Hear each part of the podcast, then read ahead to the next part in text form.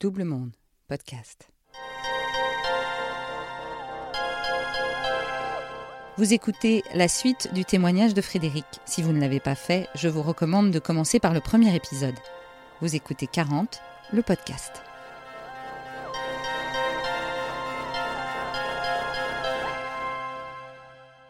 Je m'appelle Frédéric Bisson, j'ai 46 ans et je viens de traverser une crise euh, de la quarantaine qui était, euh, ben, je pense, vraiment essentielle, qui a complètement changé ma vie. Ça faisait une vingtaine d'années que j'étais animateur de radio. Quand la COVID est arrivée, j'ai perdu mon emploi de façon temporaire, mais j'avais déjà annoncé à mes patrons que c'était ma dernière année, que je n'allais pas revenir pour la prochaine saison. J'ai été plusieurs mois à me demander ce que j'allais faire parce que toute ma vie, j'avais été animateur de radio, j'avais été journaliste. Mais euh, je savais pas. J'étais en dépression. Euh, et j'ai accepté, j'ai accepté que ça allait prendre du temps. Et cet après-midi-là, je me souviens, j'ai eu, j'ai eu toutes mes réponses.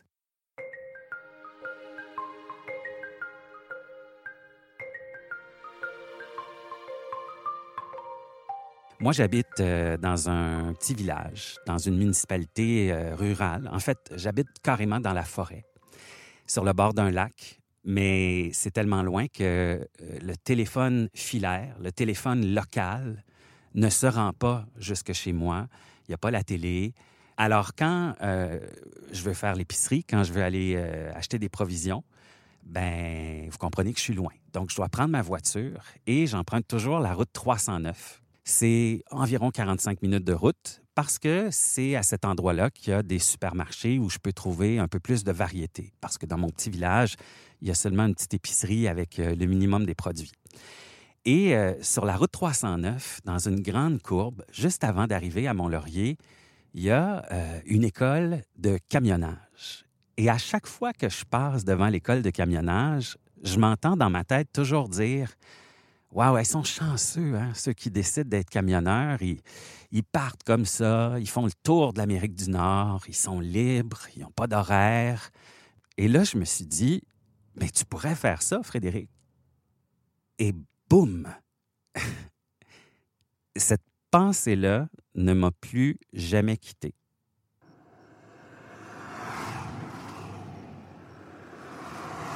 Alors voilà, c'est mon camion.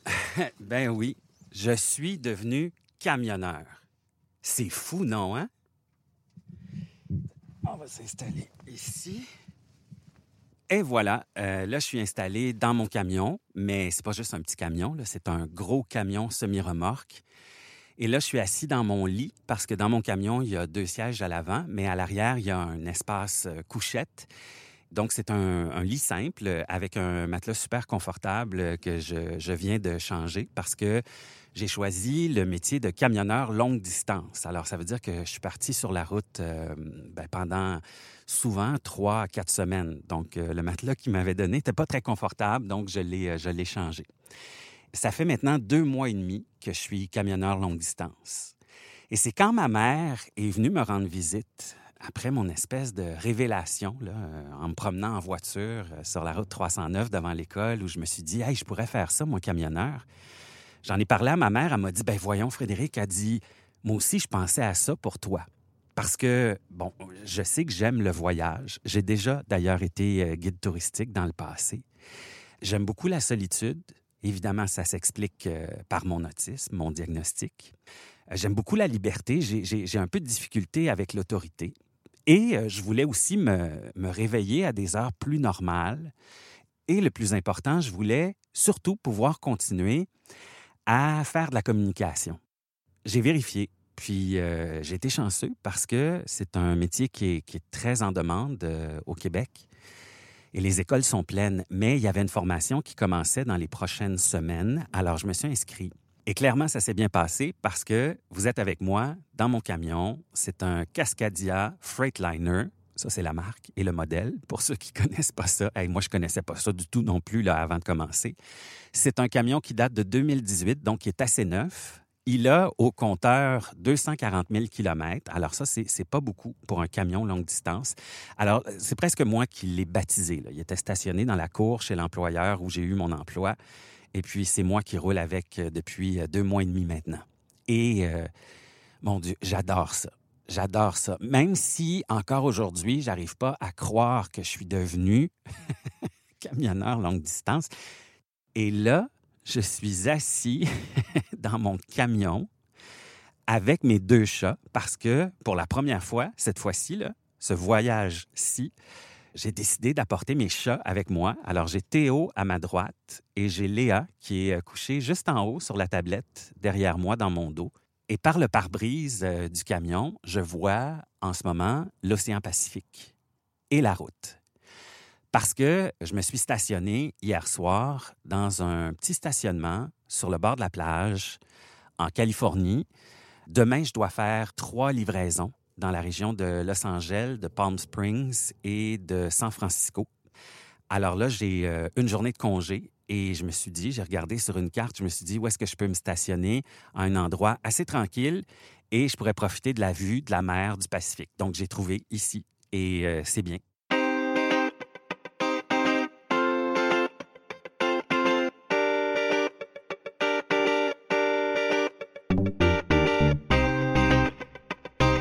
dans le tiroir ici, j'ai mon passeport.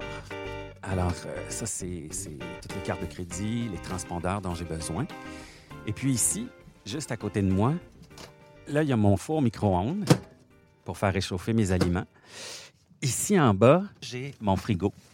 Et puis avant de partir, je, m'achète des. Euh, il y a un traiteur pas loin de, notre bureau, puis je m'achète euh, une dizaine de plats congelés. Je les garde au congélateur, puis je les mange comme ça pendant la semaine. C'est compact, hein? Je suis encore en train de, je suis encore euh, en train de m'habituer à gérer l'espace, surtout avec euh, deux chats. Alors ça, c'est Théo. Comment ça va? Puis ça en haut, c'est Léa ici.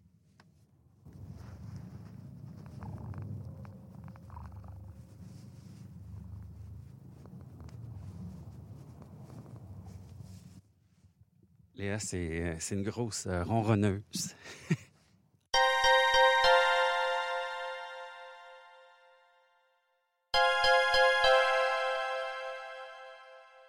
La première journée où je me suis assis à l'école de camionnage, euh, je me, suis remis en question. Surtout à partir du moment où on commence à nous montrer la théorie sur euh, le fonctionnement d'un moteur. Et c'est pas du tout mon champ d'expertise. Et ce n'est pas aujourd'hui. C'est là où je me suis laissé porter par ça en me disant, ben là, Frédéric, ton cours va durer à peu près six mois, fais-le. Et puis je me suis dit, tu verras après. Alors, euh, ben, les, mois ont passé. Ça s'est vraiment bien passé. Euh, je ne m'attendais pas à ça. Euh, j'étais entouré. On était 14 personnes vraiment, vraiment différentes. Mais je me suis fait là des amis assez extraordinaires. Et pendant ma formation, je me rappelle, j'ai demandé à mon prof, j'ai dit, est-ce qu'on peut faire des petites vidéos? Est-ce qu'on peut mettre ça sur les médias sociaux? Alors, il dit oui, il n'y a pas de problème. Alors, j'ai commencé à mettre des vidéos sur Facebook. Et là, il est arrivé quelque chose d'assez spécial. C'est que comme moi, pendant toutes ces années-là, j'ai travaillé à la radio, à la télévision, ben c'est sûr que j'ai un grand réseau. Je connais plein, plein de gens qui travaillent euh, dans les médias encore aujourd'hui et qui sont des amis à moi sur les médias sociaux. Donc, quand ils ont vu que leur ancien collègue, Frédéric Bisson, devenait camionneur longue distance, il y en a plein qui ont commencé à me demander de parler de ma transition. Et donc, j'ai recommencé, entre guillemets, à, faire de la radio et de la télé, pas comme animateur, mais comme interviewé. Euh, il y a eu des reportages où euh, d'anciens collègues à moi sont venus pendant euh, une journée me suivre sur le terrain pendant mon apprentissage. Je suis allé sur des plateaux de télé pour parler de la transition, comment on fait dans une crise de la quarantaine, en pleine crise de la COVID, pour se réinventer c'est quand même génial parce qu'une des raisons pour lesquelles j'ai laissé tomber la radio euh, le matin comme animateur, c'est que j'avais l'impression de me répéter, de toujours dire la même chose, d'année en année, de toujours faire une entrevue sur Ah, ben là, c'est Pâques. Euh, OK, l'Halloween, qu'est-ce qu'on fait avec les enfants? Campagne électorale. Alors, de toujours recommencer les mêmes sujets, alors que maintenant, j'ai plein de nouvelles choses à raconter parce que c'est nouveau pour moi comme là, je vous parle, je suis en Californie et je regarde l'océan Pacifique et j'ai mes deux chats avec moi. Ils ont réussi à ouvrir la fenêtre du camion en appuyant par accident sur euh, le bouton pour ouvrir les fenêtres, euh, le bouton électrique. Et ce matin, je me suis réveillé, la fenêtre était ouverte, les chats étaient à l'extérieur, je les entendais miauler. Donc, c'est le genre d'aventure qui m'arrive. C'est stressant, c'est plein d'émotions, mais c'est plein de nouvelles choses aussi. Alors, ça m'allume énormément.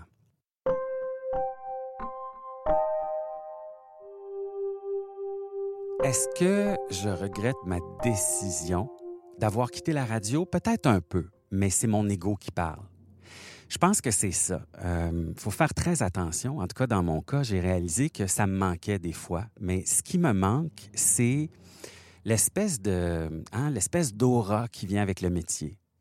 Le confort. Ça faisait quand même 25 ans que je faisais ça. Donc, euh, et ce qui me manque, c'est cette euh, reconnaissance publique-là. Mais dans le fond, ça me manque pas vraiment. C'est vraiment juste mon ego qui aimerait ça encore, peut-être être reconnu autant. Mais comme ma maison est dans, la forêt, puis que je passe la majorité de mon temps sur la route, ben, il n'y a plus personne qui vient me voir en disant Hey, c'est vous l'animateur, c'est vous qu'on a vu à, à la télé. Alors, ça, c'est mon ego qui parle. Ça dure 30 secondes, puis après ça, c'est fini. Parce que euh, c'est la seule chose, c'est la dernière chose qui me nourrissait à la fin. Quand ça me tentait plus de faire ce métier-là, depuis quand même 3, 4, 5 ans facilement, c'est la seule chose qui me raccrochait et qui me faisait dire, ben non, mais quitte pas ça, regarde, les gens te reconnaissent, tu as plein de monde qui t'aime, tu reçois plein d'amour, d'affection, euh, les gens savent t'es qui. Alors, c'est vraiment, c'est ça, puis le salaire. Ce sont les deux seules choses qui me rattachaient à, ce métier-là.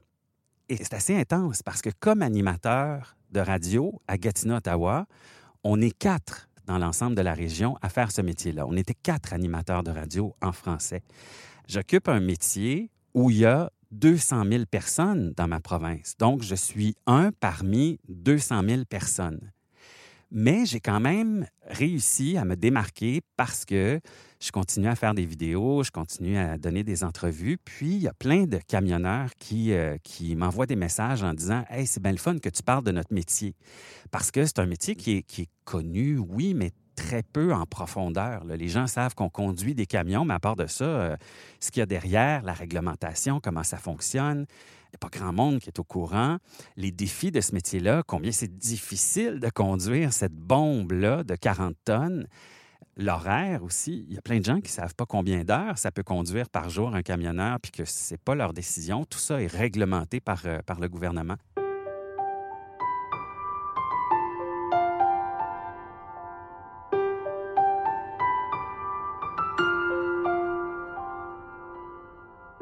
quand je me couche le soir, je suis fondamentalement bien, mais je sais que ça aurait pu mal tourner. C'est pas parce qu'on vit une crise en arrivant dans la quarantaine qu'on abandonne tout puis que ça va nécessairement bien aller. Je suis conscient de ça.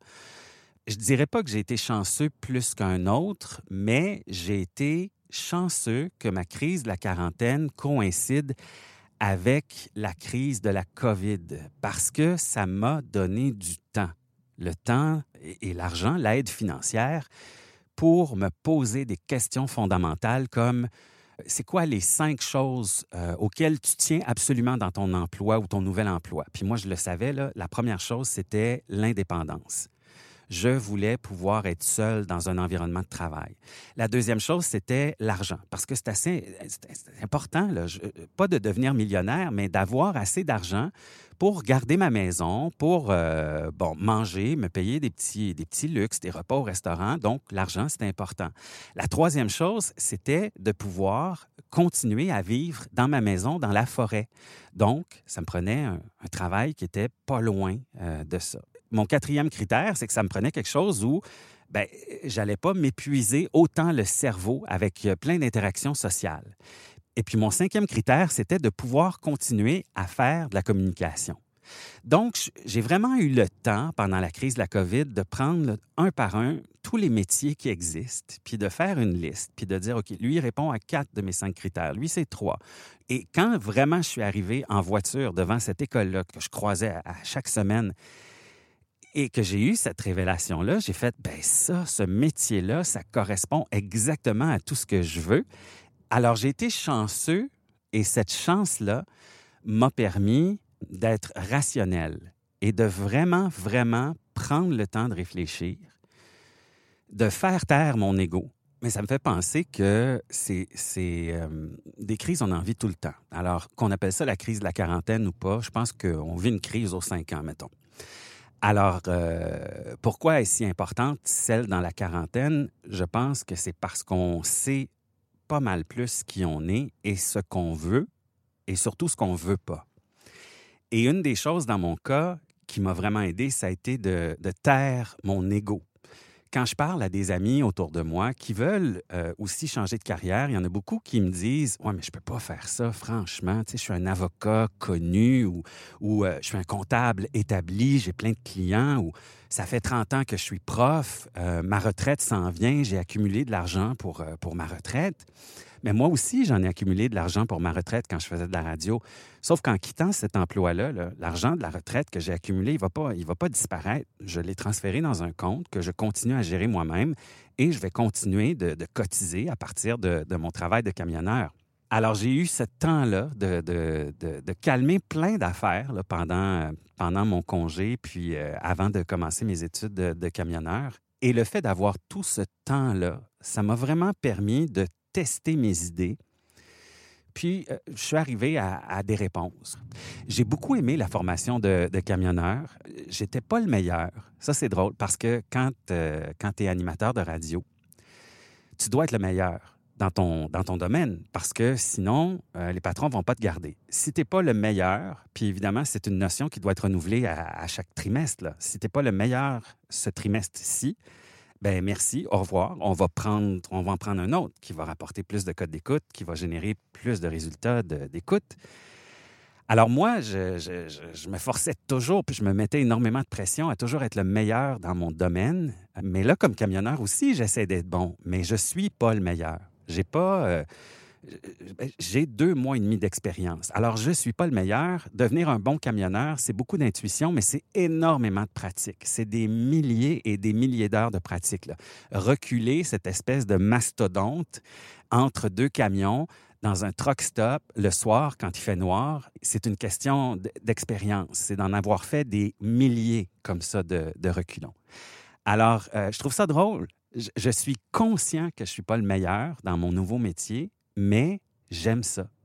Parce que la pression est beaucoup moins forte. Euh, je peux me dire maintenant, mais c'est pas grave, Frédéric, tu as fait une erreur, mais ton emploi n'est pas en jeu. Tu es stationné un peu croche ou tu es arrivé un petit peu en retard chez ton client. Bon, c'est sûr que si ça se répète à tous les jours puis ça se corrige jamais, je garderai pas l'emploi, mais c'est pas, euh, je sais pas, on dirait que j'ai moins de pression. Euh, je suis pas sous les projecteurs. En fait, maintenant, je choisis quand je veux être sous les projecteurs, c'est-à-dire que je fais une vidéo, je fais un blog, je fais un podcast. Mais sinon, le reste du temps, je suis complètement anonyme dans l'ombre de mon camion à conduire seul parmi des centaines de milliers de camionneurs en Amérique du Nord.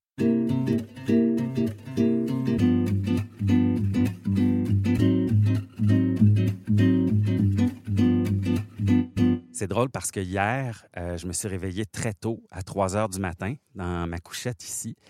Euh, j'arrivais pas à me rendormir, alors que moi, j'ai manqué de sommeil pendant les 15 dernières années, puis que je dormais tout le temps quand je pouvais. Là, il était 3 heures du matin, puis j'avais envie de me lever, puis j'ai réalisé que c'est parce que j'étais bien.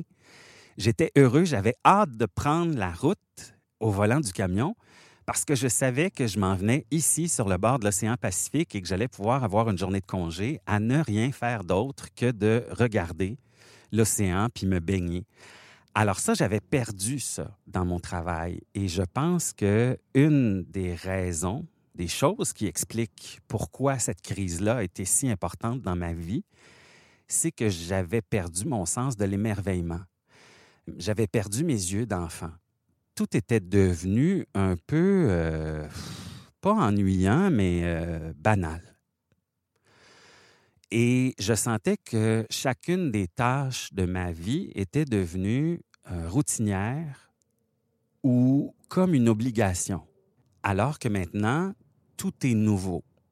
La question, c'est de savoir pendant combien de temps ça va durer cet émerveillement-là. Mais, mais je sais que je l'ai en moi, je l'ai toujours eu et je suis content d'avoir pu, à quelques reprises dans ma vie, tout quitter pour recommencer.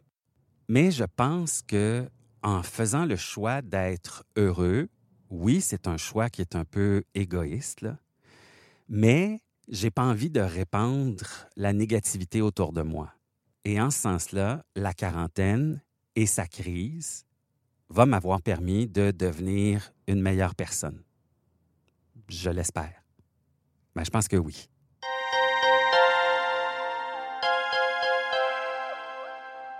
Vous venez d'écouter 40, ce podcast est produit par Double Monde. Merci à Catherine Amélie Meury pour le montage et à David Rampillon pour la musique. Réalisation et narration, Marjorie Murphy. Ah bah en fait, c'est moi, heureuse de partager cette aventure avec vous. Rendez-vous tous les 15 jours sur toutes les plateformes de podcast et n'hésitez pas à y laisser des commentaires ou nous raconter vos 40 à vous.